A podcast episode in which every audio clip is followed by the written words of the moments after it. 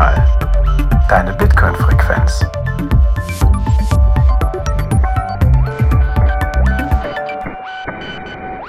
Herzlich willkommen bei Notsignal, deine Bitcoin-Frequenz. Hier ist der Chris und ich habe noch eine andere Note im Netzwerk gefunden. Und zwar den Thorsten. Hallo Thorsten. Hi Chris, guten Abend. hey Thorsten, let's do this. Yes. Ich bin yes. motiviert. Ich hab Sehr Bock. gut. ja. Da sind wir wieder zu zweit. Wir sind wieder zu zweit. Wir haben ein kleines Netzwerk hier aufgebaut, ne? Das ist richtig. Peer-to-Peer. Ja. Peer-to-Peer, genau. Thorsten, bevor wir loslegen und ich wieder Ärger kriege, weil ich es vergessen habe. Was ist die Blockzeit? Die habe ich natürlich für dich. Das ist die 811744. Mhm, das kann ich bestätigen. Großartig. Und die haben wir schon seit 22 Minuten. Bei, bei mir steht seit 21 Minuten. Oh, siehst du, da sind wir nicht ganz synchron. Ja, aber die 21 Minuten müssen es doch sein. ja, die, die letzten Blöcke waren auch vor 27 Minuten, vor, ja, die waren dann schneller. Naja, gut. So ist das also. Immer. Im Durchschnitt 10 so Minuten. ist das immer. Das ist das, das ist das, worauf es ankommt. Genau, darum geht's. Bevor wir loslegen, ganz kurz, unser Podcast ist ein Value for Value Podcast.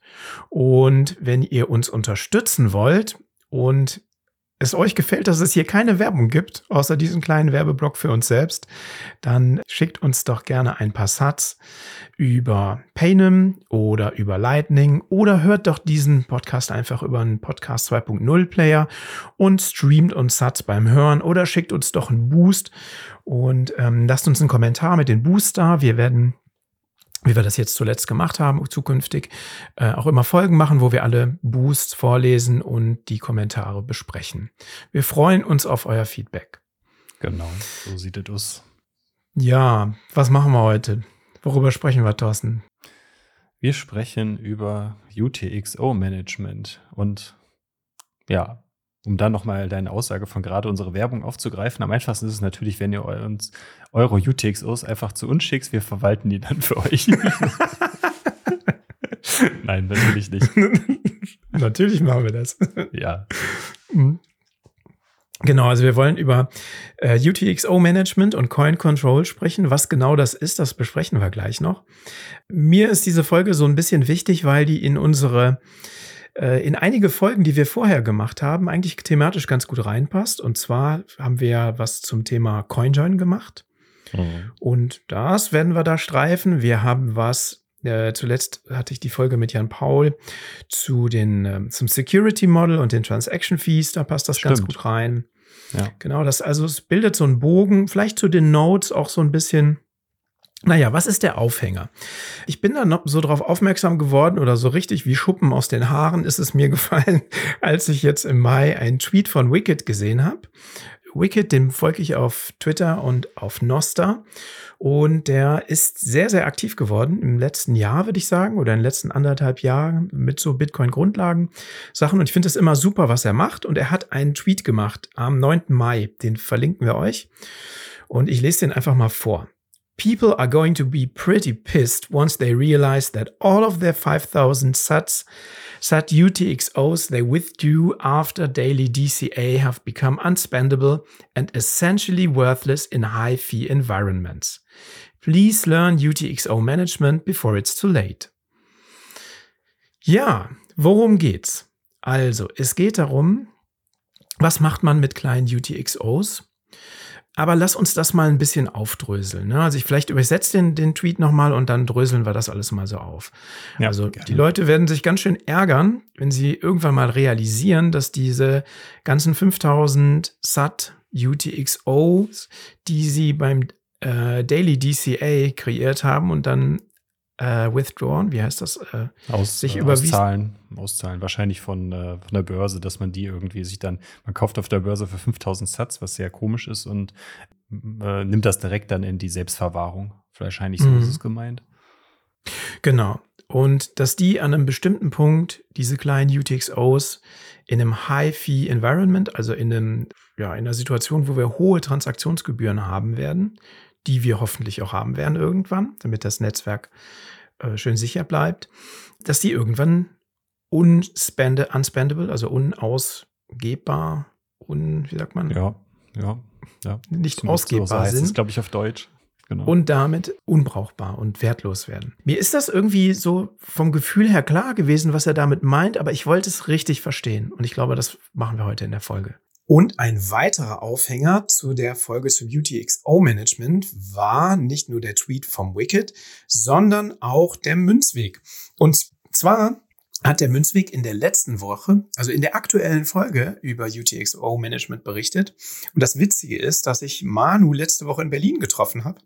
Und äh, diese Folge, die wir hier jetzt schon aufnehmen, bereits in Planung war. Und er seine Folge zu UTXO-Management auch wohl schon geplant hatte, aber wir haben nicht drüber geredet. Wir haben es nicht drüber ausgetauscht und bringen jetzt gleichzeitig diese Folge. Manu, Shoutout und Markus, äh, wir haben Gedankenübertragung. Das finde ich gut.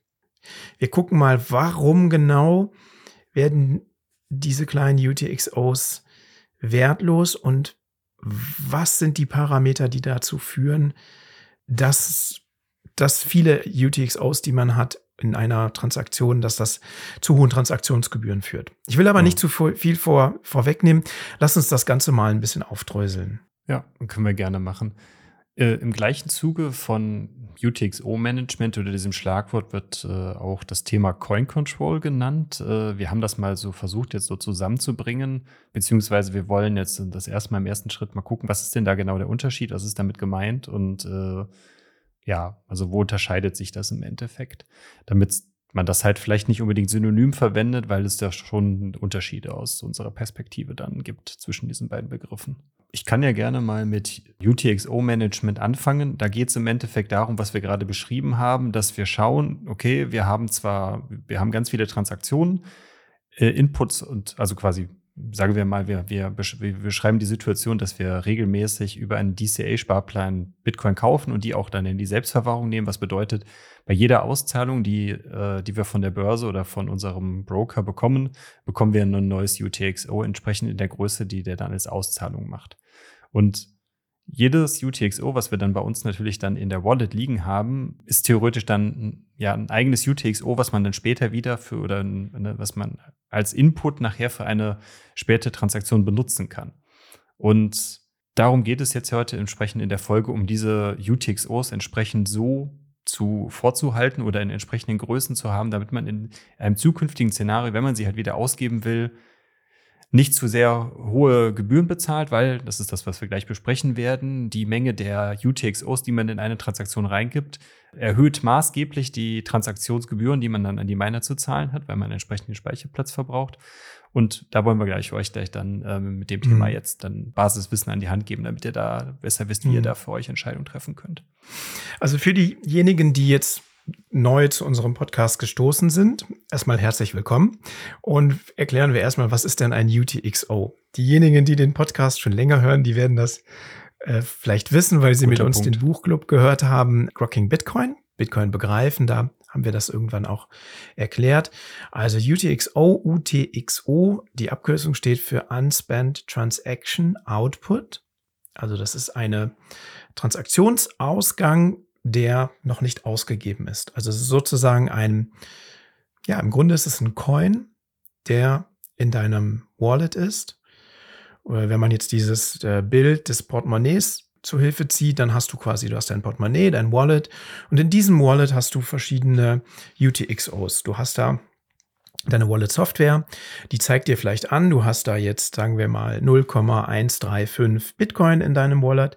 Aber dieses Wallet besteht in der Regel nicht aus einer Münze, die 0,135 Bitcoin groß ist, sondern aus verschiedenen UTXOs, sprich Münzen, die in Summe ein 0,135 Bitcoin ergeben.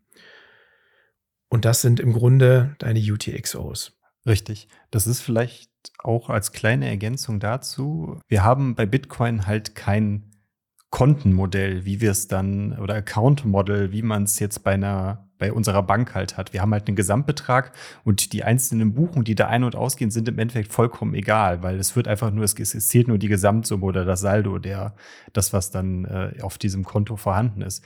Aber beim, bei Bitcoin haben wir, wie gesagt, diese UTXOs, die quasi jeder für sich halt stehen und jede Münze oder ne, also die, die Münze an sich bildet natürlich, oder die Münzen an sich bilden natürlich auch eine Gesamtsumme.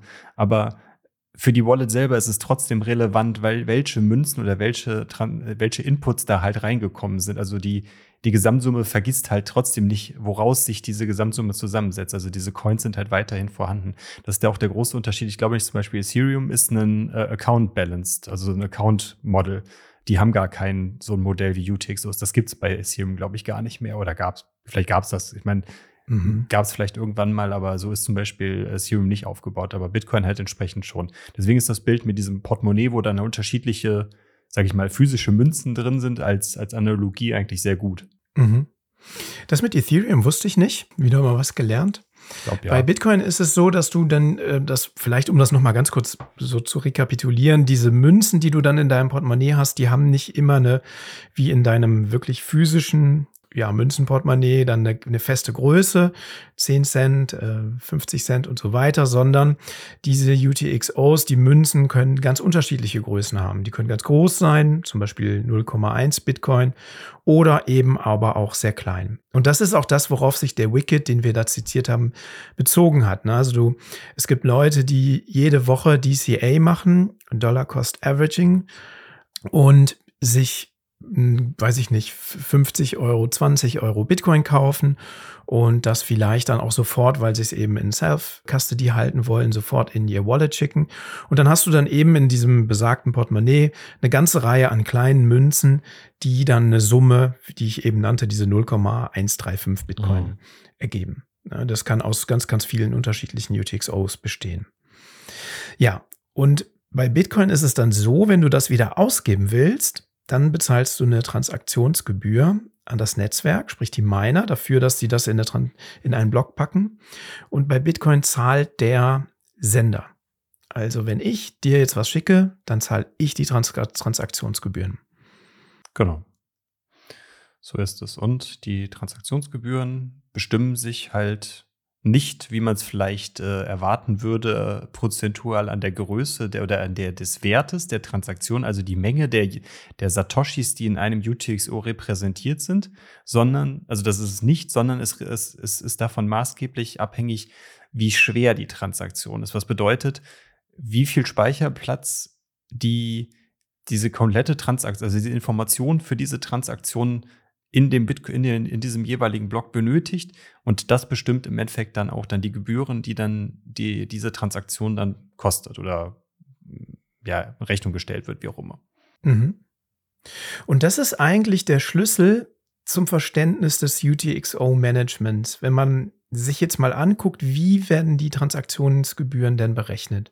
Und das war für mich auch so ein bisschen der, der, das, als ich diesen Tweet gelesen habe, war es mir intuitiv klar, was er meint. Ich konnte es aber nicht fassen. Und ich glaube, das kriegen wir jetzt ganz gut zusammengefasst. Und zwar äh, verlinken wir euch jetzt ein paar Links zu Erklärungen, wie Bitcoin-Transaktions, die Kalkulation von Bitcoin-Transaktionsgebühren funktioniert. Mhm. Und ich habe was gefunden von der Hochschule Mittweida, die das mal zusammengefasst haben. Fand ich ganz gut zusammengefasst. Da sind auch ein paar Quellen drunter. Lass uns das mal angucken. Wir können auch gerne dann wieder schauen, dass wir jetzt in dem Kapitel, wo ihr jetzt aktuell seid, dass wir dann Screenshots davon, von dieser Übersicht halt machen, wie sich diese Transaktionskosten zusammensetzen und dass wir das dann jetzt aktuell, je nachdem, ob ihr diesen Podcast-Play habt, der das unterstützt, dann angezeigt wird. Das machen wir auf jeden Fall auch noch. Ansonsten die Links zu den äh, jeweiligen Sachen, die wir jetzt besprechen, sind natürlich auch in den normalen Shownotes auch vorhanden. Aber nur für euch als mhm. Hinweis. Ja, und jetzt geht es erstmal darum, zu schauen, woraus sich die Transaktionsgröße ergibt. Und wir machen das jetzt, würde ich sagen, Thorsten, es gibt ja die Möglichkeit, wir haben ja verschiedene Adressformate in Bitcoin, Legacy, Segwit und ich denke, im Moment ist das verbreiteteste, verbreiteteste Segwit, dass wir es vielleicht am Beispiel Segwit mal durch exerzieren. Vielleicht können wir es vergleichen mit, mit Legacy. Ja. Genau. Du hattest es eben schon mal angeführt. Wir hatten ja letztes Jahr im Buchclub von, mit Grocking Bitcoin auch über den Unterschied, über die unterschiedlichen Adresstypen auch gesprochen. Und da wäre dann auch nochmal als kurzer Reminder auch gesagt, dass SegWit natürlich entsprechend die einige Informationen aus der Transaktionssignatur oder aus der Transaktion, wie auch immer, also an anderen Stellen auslagert und dadurch theoretisch mehr SegWit Transaktionen in einen regulären Block passen, was bedeutet, dass eine Segwit-Transaktion im Grunde eine geringere Größe hat als eine Legacy-Adresse und dadurch halt auch günstiger ist im Transaktionsgebühren als eine Legacy-Adresse. So viel zum Hinweis. Also wenn ihr schon mal Transaktionsgebühren sparen wollt, schaut einfach immer, dass ihr Segwit-Adressen benutzt und aber meines Erachtens sollte das eigentlich jede aktuelle Wallet äh, sollte eigentlich standardmäßig äh, Segwit-Adressen ja. benutzen. Einfach, weil das, ja, es eigentlich keine Nachteile gibt, Segwit zu benutzen. Mhm. Ja, also wir haben jetzt schon festgestellt, die Größe der Transaktion spielt eine Rolle, eben nicht im Sinne der the Amount of Bitcoin, also die, wie soll man sagen, die ökonomische es geht Wert die, ist unrelevant. Nicht der ökonomische Wert, sondern der Byte-Wert. Wie viel Byte werden eingenommen? Und das ergibt sich, das ist erstmal, gibt es eine ganz einfache Übersicht. Die Transaktionsgröße ergibt sich aus der Größe des Inputs also den UTXOs, die ich in diese Transaktion stecke, wenn ich dir jetzt was schicke. Der Output Size, also der Größe des Outputs, wie viel Byte werden vom Output in Anspruch genommen und eine zusätzliche Konstante, dem sogenannten Overhead. Und was diese drei Stellgrößen für die Größe der Transaktion sind, das gehen wir jetzt im Einzelnen mal durch. Input. Was steckt da drin, Thorsten? Was müssen wir in den Input stecken? Welche Informationen müssen drin sein, damit das Netzwerk weiß, was es mit, der, mit den Inputs in der Transaktion machen soll? Genau. Das unterscheidet sich, äh, wie wir es gerade eben schon gesagt haben, ein bisschen dann auch äh, zwischen Legacy und Segwit. Wir wollen uns jetzt hier auf den Segwit-Part meines Erachtens, können wir es erstmal reduzieren. Wie gesagt, die Informationen äh, äh, ist hier auch für in, in dieser Übersicht auch für Legacy vorhanden. Also könnt ihr euch dann selber auch nochmal angucken. Aber wir, wir besprechen jetzt erstmal nur den Segwit-Part. Dann bei Segwit ist es nämlich so, da zuerst brauchen müß, müssen wir der muss die Wallet Informationen bereitstellen für die Transaktions-ID und eine Indexnummer, die im Endeffekt sagt, wie viele UTXOs werden ausgegeben. Das heißt im Endeffekt, wenn wir 10 UTXOs in die Transaktion reingeben, dann ist diese Indexnummer wahrscheinlich neun oder zehn, je nachdem, ob, wir, ob der Index bei 0 oder bei 1 anfängt. Das würde ich jetzt zumindest vermuten. Das ist die Sequence Number. Ne? Also ja, genau, aber bei Index Number oben steht äh, äh, Index Number of the unspent transaction output that is being spent. Das heißt ja im Endeffekt, dass wir mit dieser Indexnummer äh, wahrscheinlich Nee, wobei. Nee, nee, du hast recht. Ich glaube, mit der Indexnummer wird angegeben, wird der oder wird der Wallet mitgeteilt, wir wollen, welches UTXO bekommt welchen Index, damit das irgendwie zugeordnet werden kann nachher auch.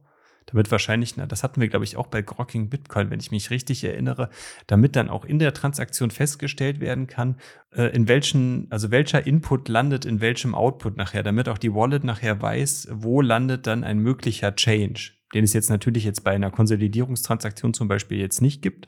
Aber grundsätzlich muss man ja schon unter, unter, unterscheiden, welcher Betrag kommt zu meiner und welcher Betrag geht dann wirklich auf die eigentliche Zieladresse. Ne? Und das, das wird mhm. wahrscheinlich damit gemacht, damit da dann der UTXO äh, durchnummeriert wird. Also haben wir Transaction ID und Index Number, Sequence yes. Number, also wie viel ne, die, die Inputs, welche Inputs in Reihenfolge gibst du da rein? Mhm. Number of Witness Items, also die aus, wie soll man sagen, die Verknüpfung zu den Witness-Daten. Das ist ja bei Segwit ausgelagert. Und hier steht jetzt Witness Item for Segwit Addresses. Im Wesentlichen ist das jetzt auch gar nicht so wichtig, was das im Einzelnen ist. Mir geht es so ein bisschen darum zu zeigen, dass da eine Reihe an Informationen in diesen Input müssen. Mhm. Und dass, wie soll man sagen, bei, den, bei einem Fee-Model, das wir bei Bitcoin haben, ist der Blockspace, den deine Transaktion eingibt, ist ja im Grunde, der ist knapp sowieso bei Bitcoin, der Blockspace. Und der ist eben wertvoll. Und was, was wir jetzt sehen, dass wir halt eine ganze Menge an Informationen haben, die in den Input dieser Transaktion müssen. Und wenn man das zusammenrechnet, dann sind das 68,5 Byte, die für diese Segwit-Adresse, für den einen Input bei einer Segwit-Transaktion äh, zu Buche schlagen. Im Vergleich, wir, Segwit ist ja effektiver, wir können da mehr Transaktionen zusammenpassen. Bei einer Legacy Address, bei der alten Adresse sind es 148 Byte. Also größer als Faktor 2. Ja, genau. Also wir haben jetzt in, wir haben in dem Input eine ganze Menge Informationen, die akkumulieren sich auf 68,5 Byte. Pro pro Input. Und das ist das, das Wichtige. Pro das heißt, Input. Das ist nämlich das, Genau. dann fangen wir nämlich auch schon, das ist ja die erste Stellschraube, an der ihr dann jetzt im Endeffekt, wo wir gerade eben darüber gesprochen haben, dass wenn ihr viele kleine UTXOs hast und die in eine Transaktion packt, habt ihr für jedes, jedes UTXO A, diese 5000 Satz, zum Beispiel, die ihr über eine Daily DCA jetzt äh, ausbezahlt bekommt, von dem der Wicked gesprochen habt, zahlt ihr oder belegt die 68,5 Byte pro UTXO. Mhm. Also die, ne, du, du hast recht, Thorsten. Also du hast pro Input hast du 68,5. Das heißt, nachher in der Berechnung der Gebühren hast du immer den Faktor 68,5 mal Inputs. Ja. Also du hast jetzt, ne, du hast, sag mal, ich, ich schicke dir jetzt 0,1 Bitcoin und das besteht aus zwei UTXOs, nämlich aus zweimal 0,05 Bitcoin. Dann ist das zweimal 68,5 im In-Transaktionsinput. Habe ich aber 0,001 UTXOs, dann würde ich dir 10 mal, schlägt das mit 10 mal 68,5 zu Buche. Im Input. Allein schon. Richtig. Und das ist, glaube ich, der wesentliche Punkt. ne? Also der, diese 68,5 ist eine Konstante im Grunde, die sich mit der Anzahl der UTXOs multipliziert. Dann geht das Ganze ja, die Transaktion besteht ja nicht nur aus einem Input, sondern auch einem Output. Im Output ist das nicht so datenintensiv. Da ist dann drin, ne, welcher äh, Bitcoin-Betrag wird bezahlt. Du hast den Public Key Script äh, Length ist drin, Public Key äh, Script. Also würde ich jetzt auch gar nicht darauf eingehen, was das ist. Ähm, das ist am Ende, summiert sich das auf, auf 31 Byte. Also das ist halb so groß der Output wie der Input. Bei einer Legacy, Address sind es 34 Byte. Da ist der Unterschied zwischen äh, Segwit und Legacy nicht so groß. Mhm.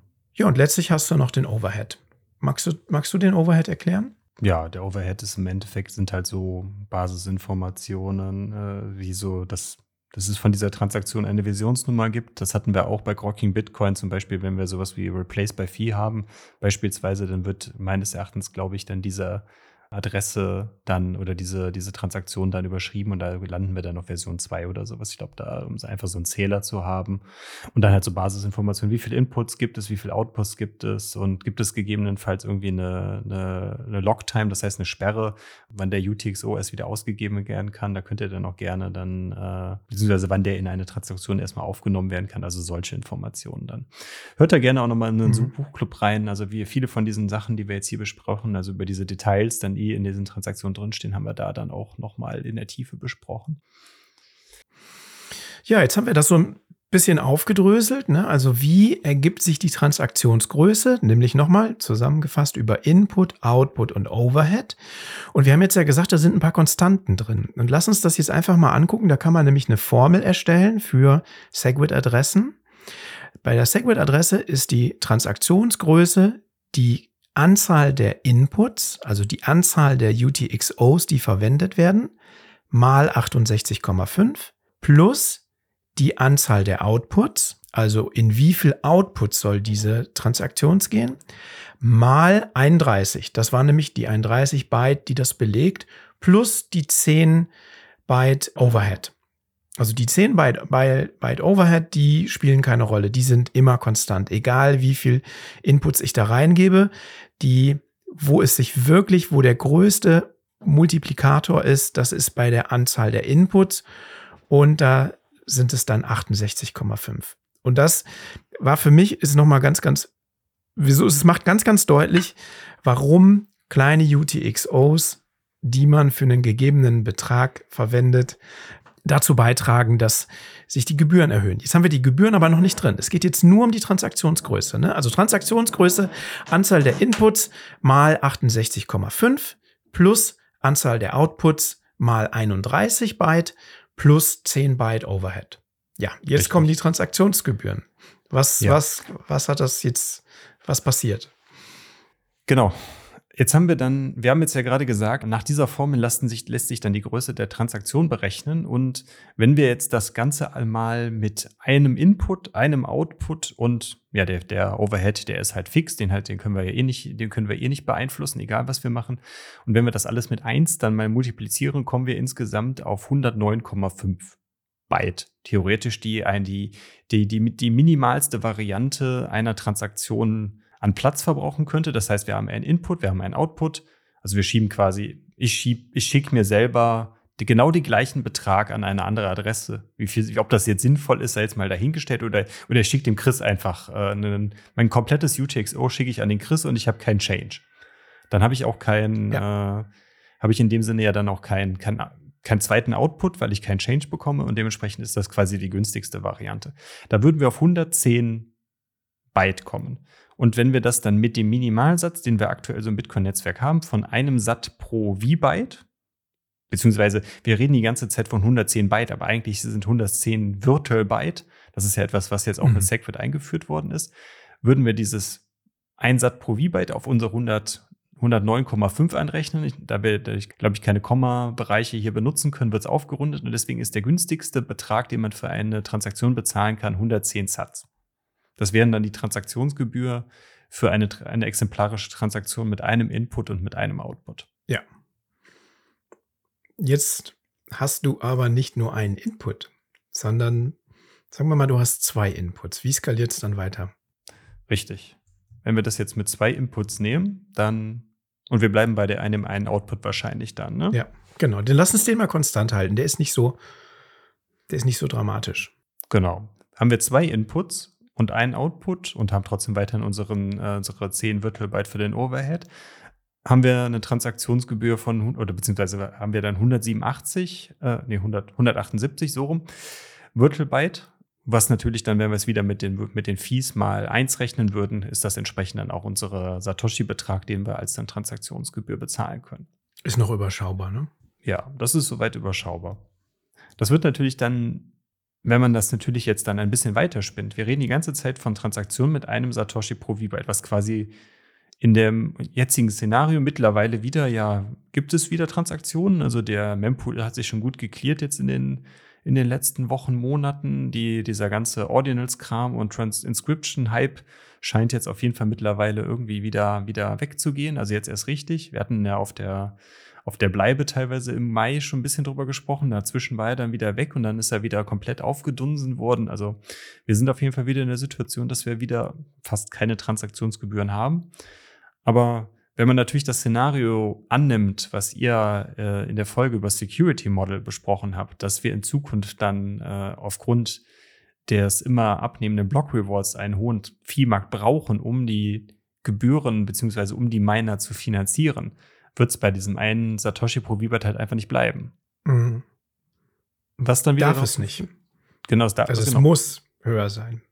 Richtig. Wenn Bitcoin Und wenn man das Ganze dann natürlich dann nicht mehr nur noch mit 1 multipliziert, also wenn wir mit einem Sat pro V-Byte, sondern in den, in die, beispielsweise in das Beispiel gehen, dass wir es mal 10 nehmen, was immer noch sehr, sehr wenig äh, Gebühren halt wären. Da wäre man bei jetzt in unserem zwei Inputs, ein Output, wäre man bei 1780 Satz für diese Transaktion.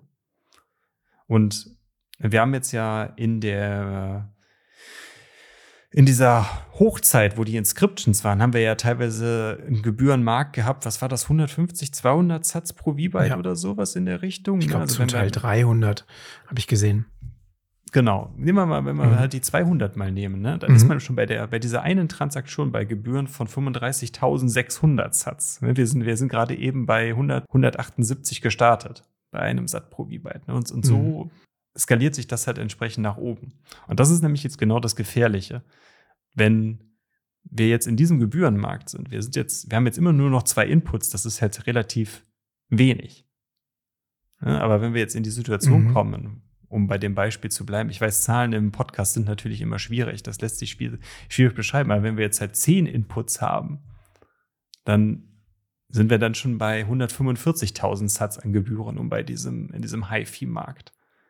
Und wenn wir einen Daily DCA machen, also jeden Tag 5000 Satz zum Beispiel, ne, weiß ich nicht, wir machen das jetzt dann äh, drei Monate lang, also 90. Das wären 90 UTXOs auf 5000 Satz. Das wären dann 90 UTXOs, die wir dann bei einem High-Feed. Ja, dann hätte man schon Transaktionsgebühren, um diese 90 UTXOs zu konsolidieren, von 1,241 Millionen Satz. 1.241.200 Satz an Gebühren. die müsstet ihr nur an die, also nur um diese, dieses UTXO zu bauen und das dann auf eine andere Adresse zu verschieben. Da habt ihr Mhm. noch keinen, äh, also da habt ihr noch keinen ökonomischen Wert verschoben, sondern das ist alles das, was die Miner bekommen. Und das ist, das Mhm. ist hart dann in so einer Situation. Wir gehen ja jetzt davon aus, dass wir die einzelnen UTXOs in eine Transaktion schieben.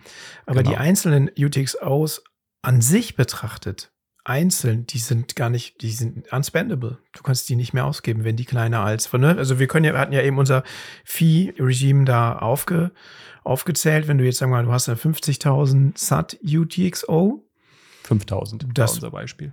5000 war unser Beispiel, das finde ich schon fast so extrem, weil es echt wenig ist, aber sagen wir, du hast 50.000, aber ab, ab einem bestimmten Faktor kannst du es nicht mehr ausgeben. Es ist unspent, es ist wertlos. Genau. Bei, wenn wir bei dem Beispiel bleiben, wir haben einen Input, einen Output. Ja, was macht keinen Sinn. Wir wollen ja was konsolidieren dann, ne? Oder beziehungsweise wir wollen es bewegen. Ne? Wir, sagen wir, bei, wir wollen es nicht konsolidieren, sondern wir, wir verschieben das komplette UTXO. Wenn wir wirklich bei dem Beispiel bleiben, du hast gerade gesagt, 50.000 Satz. Und wir bleiben bei dem, bei, der, bei dem Gebührensatz von 200 Satz pro V-Byte. Da sind wir bei 21.900 Satoshis an Gebühren. Na, das würde mehr oder weniger den halben, den halben UTXO von 50.000 fast oder ein bisschen weniger als den halben UTXO nur an Gebühren fressen, um dieses UTXO zu bewegen. Und wenn wir jetzt natürlich in dieses Extrembeispiel runtergehen, wie da eben, man macht irgendwie 5 Euro pro Tag oder sowas. Ich habe auch teilweise ja schon von Leuten gehört, die irgendwie ein stündliches DCA meinen, machen Mhm. zu müssen. Also und da irgendwie dann immer 5 oder 10 Euro hinzuschieben. Das ist natürlich dann vollkommener äh, Irrsinn. Dann, weil dann kriegt man nämlich genau diese, diese UTXOs genau in diesen Größen. Mhm. Klar könnte man natürlich diese UTXOs theoretisch immer noch bewegen, wenn man dann halt einen äh, geringeren Gebührensatz dann in die Transaktion bzw. in den Mempool schiebt. Aber wie, wenn halt der Durchschnitt 200 Satz sind und das halt über Wochen oder halt generell, dass sich das einfach nur in den angenähert hat, in diesem Durchschnitt, dann wird man diese Transaktion ja trotzdem nie wieder bewegen können, weil sie halt niemals in den Mempool aufgenommen. Wahrscheinlich wird sie dann sogar auch von den Nodes abgelehnt, weil sie dann unterhalb dann dieser Schwelle ist, die, äh, die dann, äh, das haben wir jetzt ja auch in diesem High-Fee-Market gesehen, dass dann irgendwann ab einem gewissen Grad dann diese, alles was kleiner als fünf Satz pro V-Byte einfach komplett abgelehnt wird. Das ist einfach gar nicht mehr, in, weil der Mempool einfach vollläuft Mhm. von den Nodes. Mhm. Ja. Ja, also ich hoffe mit unserer kleinen Analyse, die wir hier gemacht haben, wie sich Transaktionsgrößen ergeben über Input, Output und Overhead und der Feststellung, dass der Input so eine große Rolle spielt mit dem Faktor 68,5 bei Segwit mal den, den Transaktionsgebühren, ist deutlich geworden, dass es schwierig ist, später mit kleinen UTXOs noch zu, umzugehen. Oder dass es eben dazu führt, dass man mit hohen Transaktionsgebühren relativ zum ökonomischen Wert rechnen muss. Jetzt ist die Frage, was machen wir daraus? Wie, jetzt kommt die Frage, was machen wir mit UTXO-Management? Die, welche, du hast das eben schon angedeutet. Was ist die Lösung? Genau, wir haben eigentlich, sagen wir es mal, zwei, es gibt zwei, zwei Ansätze. Der eine ist eigentlich der pragmatische, am besten gar nicht so, so viele so kleine UTXOs ansammeln, also dass man gar nicht in diese Situation kommt, dass man so viele kleine UTXOs hat, die man vielleicht gar nicht mehr, nicht mehr ausgeben kann. Also dann wahrscheinlich eher das DCA ein bisschen reduzieren und dann halt nicht jeden Tag stacken, sondern vielleicht dann einen größeren Betrag einmal in der Woche. Also dass man da einfach dann in so unter so bestimmte Schwellen einfach nicht mehr nicht drunter kommt. Ne? Keiner von uns kann natürlich sagen, wie hoch dieser Gebührenmarkt in Zukunft sein ist. Wir haben gerade so unser Beispiel gemacht mit 200 Satz pro V-Byte. Es kann natürlich auch sein, dass wir irgendwann in die Situation kommen, dass wir dann äh, dann in äh, 1000 Satz pro V-Byte, dass das irgendwann der Standard wird. Und wenn man dann natürlich noch einen UTXO hat, was 100.000 Satz zum Beispiel ist, das wird man dann halt auch nicht mehr bewegen können dann. Dass wir Ja. dann auch irgendwann in die Situation kommen, dass dann vielleicht dann irgendwann auch sogar äh, ein UTXO, was eine Million Satz, also 0,01 Bitcoin groß ist, dass man das auch nicht mehr bewegen kann. Das wissen wir natürlich jetzt nicht, ne? wie sich das halt entwickelt. Aber da sollte man entsprechend dann ein Auge drauf haben und das eventuell dann im Hinterkopf haben, je nachdem, wie man seine UTXOs in seinen Wallets halt hält. Mhm. Ja, wenn ich jetzt diese Folge höre und feststelle, oh, ich habe ganz viele kleine UTXOs in meinem Wallet oder ich habe vielleicht auch verschiedene Wallets mit kleinen UTXOs, was kann ich tun? Wie kriege ich das jetzt gefixt? Okay, wir haben es ja schon ein paar Mal angesprochen, dass das, das Stichwort Konsolidierung, was im Endeffekt bedeutet, wir nehmen mehrere Inputs, wie wir es gerade gesagt haben, und machen daraus einen Output. Das heißt, wir machen aus, sage ich mal, 10 UTXOs, 10.000 Satz. Klassisches Beispiel ist jetzt, ist jetzt kein, keine, keine Empfehlung, das so zu machen und machen da im Endeffekt ein UTXO raus, was dann 100.000 Satz wird, abzüglich natürlich Mining-Gebühren, die ja natürlich dann auch immer noch von diesen 10 mal 10.000 Satz dann abgezogen werden. Also im Endeffekt kommt er dann vielleicht irgendwie bei, haben wir ja gerade eben ausgerechnet, bei, äh, weiß ich nicht, 99.900, äh, 99.100 äh, Satz oder sowas kommt ja im Endeffekt dann auf der Zieladresse oder sowas raus, wenn man dann die äh, 110 mal obwohl, nee, ist ein bisschen weniger, ist ein bisschen weniger als 110, sind ja dann, äh, sind ja dann nur die 68 mal, äh, 68,5 mal 10 plus dann die 31 plus die 10. Also das wäre im Endeffekt dann irgendwo, dass man irgendwie bei 800 Satz wahrscheinlich dann so Gebühr oder sowas dann bei dieser Beispieltransaktion rauskommen würde. Mhm. Genau. Und das würde sich, empfiehlt sich natürlich, wenn wir sie diese Konsolidierung macht, dass man das, deswegen auch diese Warnung von dem Wicket in dem Ausgangstweet, dass man das jetzt noch macht, wo man oder generell in, in, in, der, in dieser jetzigen Umgebung, wo die Fees noch verhältnismäßig günstig sind, wo man das dann noch mit einem Satz pro EV-Byte einfach noch simpel durchbekommt oder vielleicht für zwei oder drei Satz, wie auch immer, aber auf jeden Fall zumindest für weitaus geringere Gebühren, als wie das vielleicht in Zukunft dann sein wird, wenn wir da in den drei- oder vierstelligen äh, Durchschnitten dann unterwegs sind. Mhm. Mhm. Ganz einfach gesprochen, was man machen kann, ist, dass man sich einfach eine Transaktion selber schickt. Also Coin UTXO Consolidation ist du, Consolidation ist, dass du, äh, wenn du jetzt eine Wallet hast, die dir deine einzelnen UTXO anzeigt, wie zum Beispiel Sparrow Wallet. Dort kannst du dir äh, anzeigen lassen, okay, woraus besteht denn eigentlich mein, meine Menge an Bitcoin, die ich dort habe? Wie viele UTXOs sind das? Wie groß sind die einzelnen UTXOs? Du hingehen, diese UTXOs markieren und dir die bei einem niedrigen Fee-Market genau die, diese, diese kleinen UTXOs alle in einen Output schicken an eine Adresse, die du verwaltest. Entweder an eine neue Adresse in deinem bestehenden Wallet oder an ein anderes Wallet, wie auch immer. Du kannst dir das auch von, vom Cold Storage direkt wieder auf dein Cold Storage schicken, auf eine neue Adresse und ja. schickst einfach eine, ähm, eine Transaktion an dich selbst. Dann hast du aus vielen kleinen Transaktionen, die 0,135, ich bleibe bei unserem Beispiel vom Anfang, bestanden haben, machst du daraus, weiß ich nicht, zwei UTXOs oder ein UTXO. Richtig. Du hast erwähnt, Thorsten, das war mir gar nicht klar, dass du in Sparrow Wallet das auch noch mal noch einfacher machen kannst. Also Sparrow bietet im Endeffekt eine integrierte Funktion einfach an, wie du es gerade schon, schon super beschrieben hast. Also man wählt im Endeffekt in Sparrow die UTXO aus, aus. Also es gibt ja diese UTXO-Übersicht, wählt die dann aus. Wenn man die auf Send klickt, dann geht ja dann dieses Transaktionsfenster auf, wo man dann eigentlich, äh, wo Sparrow dann die Eingabe einer Adresse erwartet, wenn man das an eine andere Person oder an eine andere externe Wallet schickt. Aber da kann man dann über das Dropdown-Menü, wo man die Adresse normalerweise einträgt, dann auch auswählen. Also er schlägt eben automatisch vor Consolidate und dann schickt er das im Endeffekt an eine neue leere Adresse der, der gleichen Wallet. Also dann ist das im Endeffekt genau das, was, was du gerade beschrieben hast, dass er diese drei UTXOs beispielsweise nimmt und daraus dann einen macht und die dann zusammen, mhm. zusammenfügt. Ich habe ja anfangs gesagt, dass dieses Thema, was wir heute besprechen, auch so ein paar Schnittpunkte hat zu den Themen, die wir so in den letzten Monaten hatten. Und das war das Thema CoinJoin. Man könnte jetzt anstatt sich das einfach selber zu schicken, auch das Ganze nochmal, wenn man sagt, okay, das sind jetzt UTXOs, die habe ich zum Beispiel aus einem Peer-to-Peer-Trade und die sind noch nicht gecoinjoined, könnte man äh, sagen, okay, ich mache einen Abwasch, ich mache den Coinjoin, um die äh, Coin-Historie zu brechen, zum einen. Und zum anderen sorge ich mit dem CoinJoin dafür, dass die UTXOs konsolidiert werden. Indem ich zum Beispiel in Sparrow über Whirlpool sage, ähm, ich möchte da am Ende nach dem CoinJoin UTXOs haben, die, was weiß ich, 0,1 Bitcoin groß sind. Ja. Genau, was du gerade sagtest, wenn du mehrere Käufe, sage ich mal jetzt mal über Peer-to-Peer -Peer halt hast, du hast von fünf unterschiedlichen Leuten jeweils einen Betrag gekauft, möchtest das dann durch einen CoinJoin packen, dann werden natürlich dann auch diese fünf unterschiedlich großen Summen dann zusammengefasst und dann, wenn du die dann jetzt im Beispiel von Whirlpool zu bleiben, dann kann man sich ja am Anfang aussuchen, in welchen, in welchen Pool sollen diese UTXOs reingegeben werden, damit die ja dann im, im Endeffekt nach dem Postmix dann in die gewünschte Denominierung dann ausgegeben werden. Ne? Um bei deinem Beispiel zu bleiben, dann 0,1 Bitcoin, wobei ich gerade, ich glaube, diese Denominierung gibt es, glaube ich, gar nicht bei Whirlpool, aber ist auch egal. Aber darüber kann man natürlich auch dann eine Art von UTXO-Management halt machen, dass man dann sich das Thema CoinJoin, da verlinken wir auch nochmal die Folge, worüber wir da im Detail drüber gesprochen haben, dass das durchaus auch sinnvoll ist, das zu tun, um sich die Privatsphäre auf der Timechain aufrechtzuerhalten oder überhaupt generell erst zu ermöglichen, um da Forward Privacy aufzubauen.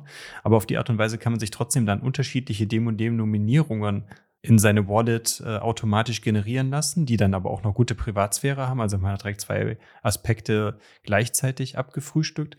Kostet natürlich auch noch zusätzliche Gebühren, das muss man natürlich im Hinterkopf halten, dass das äh, Whirlpool selber dann auch da, da Gebühren für verlangt für diesen Service. Aber man bekommt natürlich dann äh, entsprechend voraussehbar große Denominierungen, die man dann entsprechend dann, je nachdem, welchen Pool man halt nimmt, dann nehmen kann, um die dann später dann halt gezielt ausgeben zu können. Ne? Man hat dann ein paar hunderttausender Satz UTXOs, man hat ein paar eine Million, man hat ein paar fünf Millionen, man hat ein paar 25 Millionen, wie auch immer. Je nachdem, was man halt so äh, denkt, in Zukunft brauchen zu können, kann man sich dann auch über diese Whirlpools zum Beispiel dann auch entsprechende UTXOs neu konsolidieren in entsprechenden Denominierungen, die dann aber auch Privatsphäre mhm. haben. Ne? Das wäre noch eine andere Möglichkeit. Mhm. Jetzt ist so ein bisschen die Frage, das habe ich mich eigentlich auch so in, letzter Zeit öfter gefragt, was ist denn jetzt die, eigentlich die richtige Größe? Wir haben das jetzt gerade ja mal durchgerechnet. Also wenn ich jetzt ähm, Konsolidierung machen will, was ist denn eigentlich meine Zielgröße? Soll es in 500.000 äh, SAT gehen oder größer?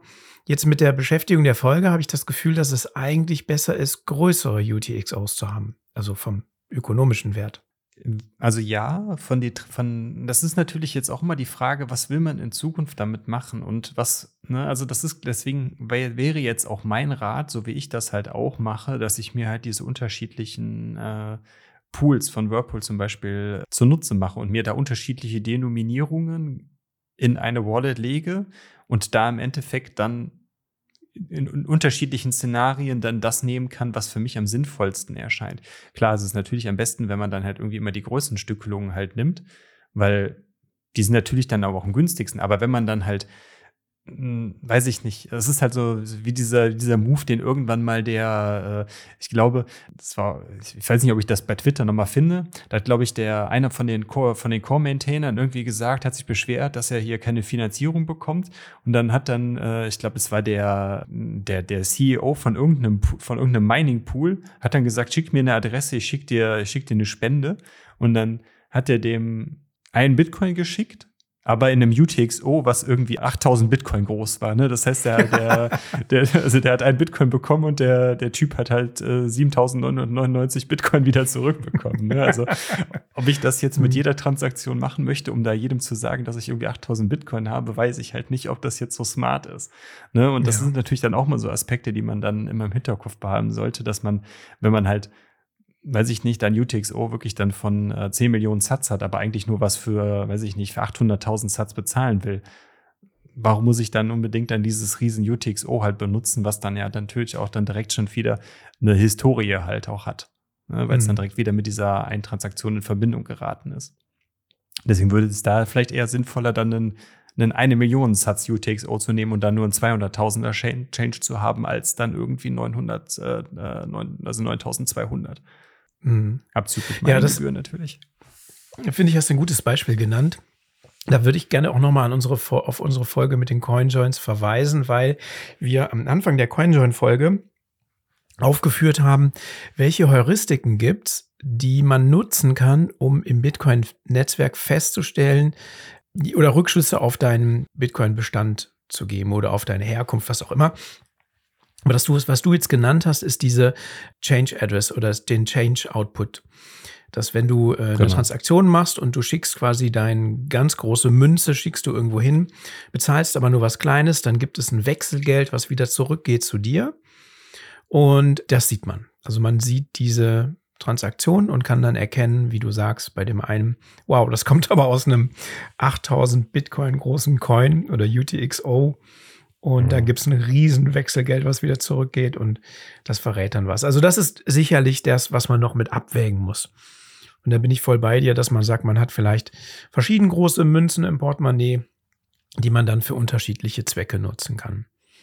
Richtig, genau. Also deswegen ist es, glaube ich, auch schwierig, da wirklich einen, einen allgemeinen Rat zu sehen oder irgendeinen bestimmten Betrag. Ja, nimmt auf jeden Fall immer Summe X oder einen Satzbetrag. Wir wissen nicht, was ihr in Zukunft mit dem Geld machen wollt. Wir wissen nicht, wie, was, wo sich Bitcoin in Zukunft hin entwickeln wird.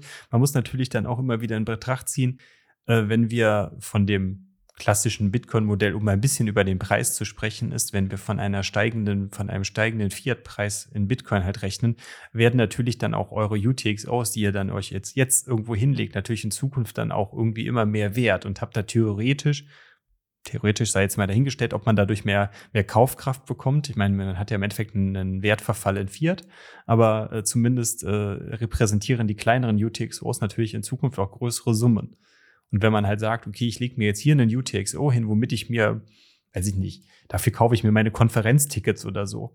Ne? Also jetzt im Durchschnitt braucht man da eher vielleicht einen eine Million SAT UTXO für, um sich ein Konferenzticket zu kaufen. Vielleicht ist es in, äh, in ein, zwei Jahren, braucht man da halt irgendwie nur, nur noch ein paar Hunderttausender UTXOs für, für ein Konferenzticket. Ne? Also, also das, das sind jetzt prinzipiell ja eigentlich so die Use Cases, die man jetzt ja so hat. Ne? Also wenn man halt irgendwo zu einem Bitcoin-Event zum Beispiel geht und sich da dann, äh, dann ein Ticket für zu kaufen, zum Beispiel. Ne? Das ist ein Use Case. Oder halt in Zukunft, was weiß ich. Mhm. Und wenn man natürlich dann überlegt, will man das, die UTXOs oder die SATs irgendwie wieder auscashen, hat man natürlich dann auch wieder trotzdem eine, eine Transaktion, die man dann ja wieder zu einer Börse schicken will. Ne? Das heißt, man hat ja dann, zahlt ja dann trotzdem irgendwann auch wieder diese Gebühren dann zu der Börse selber hin. Mhm. Ja. Ja, spannendes Thema. Also, ich glaube, was man zusammenfassen kann, dass es auf, man auf jeden Fall darauf achten sollte, nicht zu kleine UTXOs zu haben. Nicht, weil die dann weniger groß sind im Sinne von Bytes oder V-Bytes, die sind nämlich alle gleich groß, sondern weil, äh, sondern im, im Sinne der Kaufkraft, weil, wie wir das durchgerechnet haben, irgendwann die Transaktionsgebühren so hoch sein können, dass diese einzelnen UTXO gar nicht mehr ausgegeben werden können. Ja. Oder sie in der Summe als eine, in, als eine äh, Transaktion unheimlich teuer werden. Weil man eben viele Inputs hat, weil die Inputs eben schwerer gewichtet sind in der Berechnung der Transaktionsgröße. Richtig. Weil sie eben einfach mehr Platz wegnehmen. Mehr Blockspace im Sinne von V-Bytes. Und das ist, es- also ich greife jetzt auch noch mal eine Frage auf, die Jan Paul eben im Vor Vorfeld von unserer Folge bei uns in unserem internen Chat gestellt hat. Was ist denn, wenn ich mehrere äh, kleine UTXOs halt habe?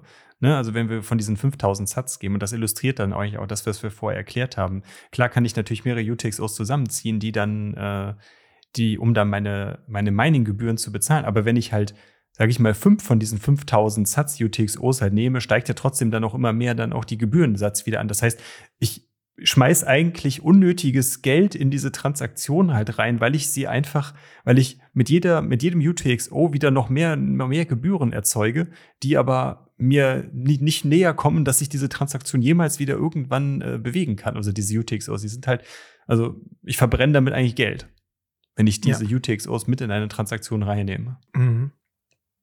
Das müsste man mal vielleicht irgendwie grafisch darstellen, ab was für einem Wert. Und so, man könnte eigentlich so eine Grafik machen, dass man ähm, schaut, ab, ab welchem äh, Verhältnis zwischen Inputs, wie viel Inputs und welcher Transaktionsgebühr lohnt sich das irgendwie nicht mehr oder wo geht's gerade noch oder wo ist es okay. Mhm.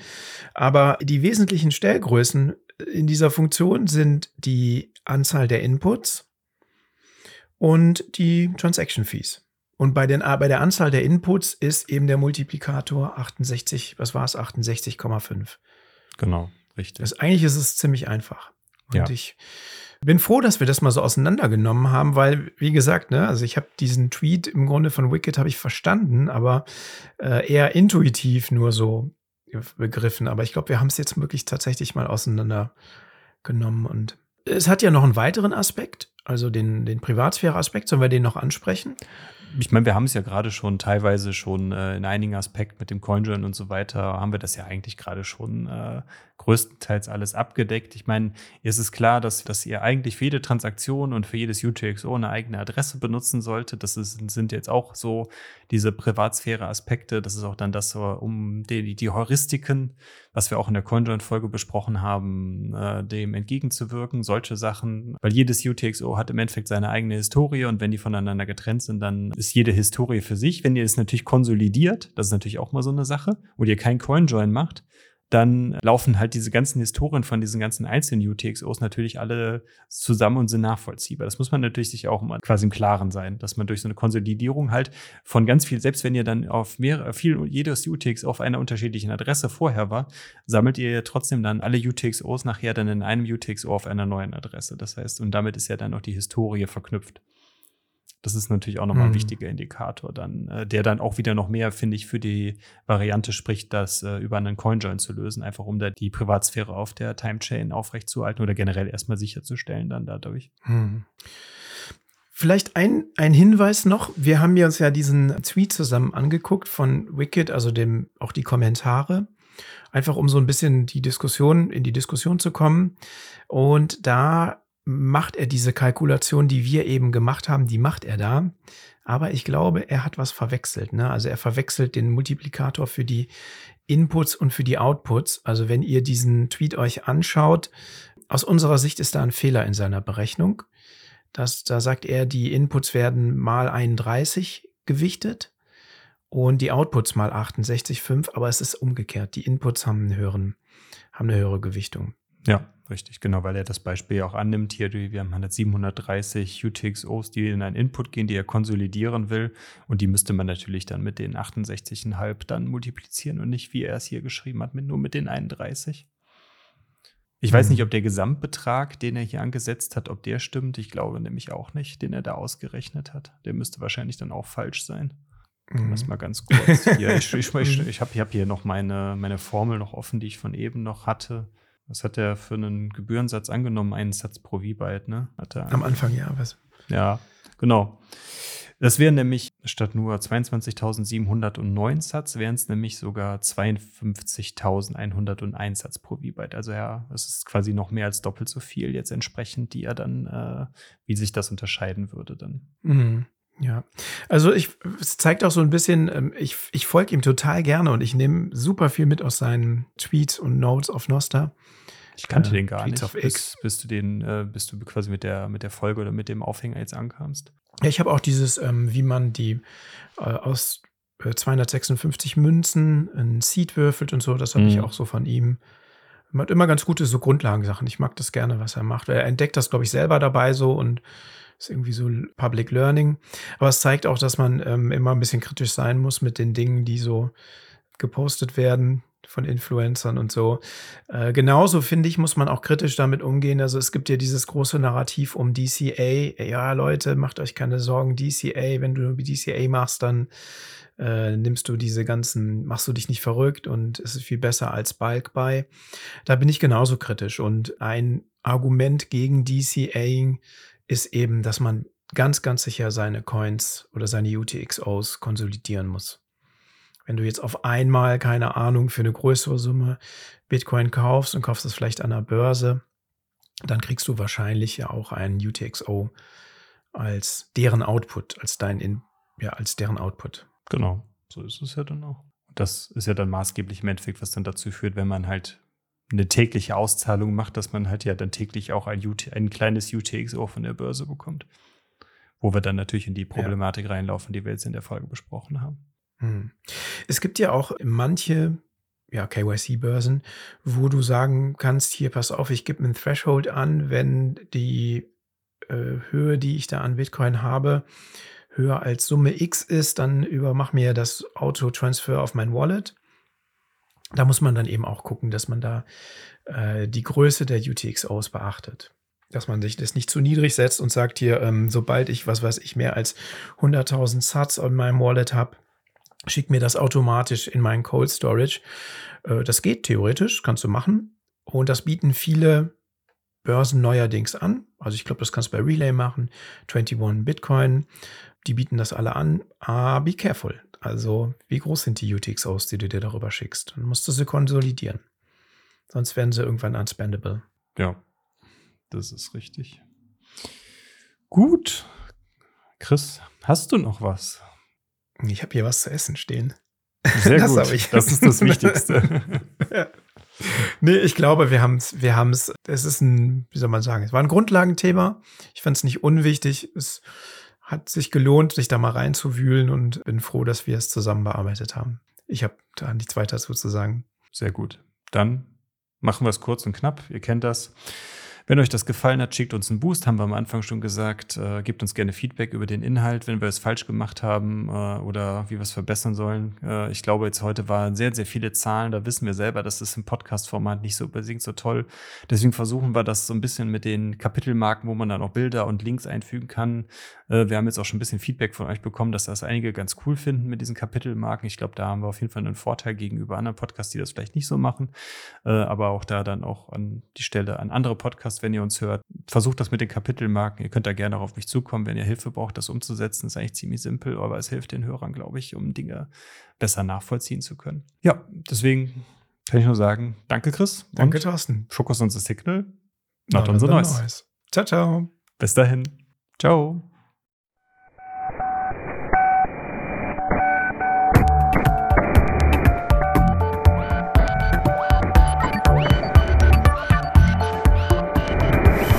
Notsignal. Focus on the signal, not on the noise.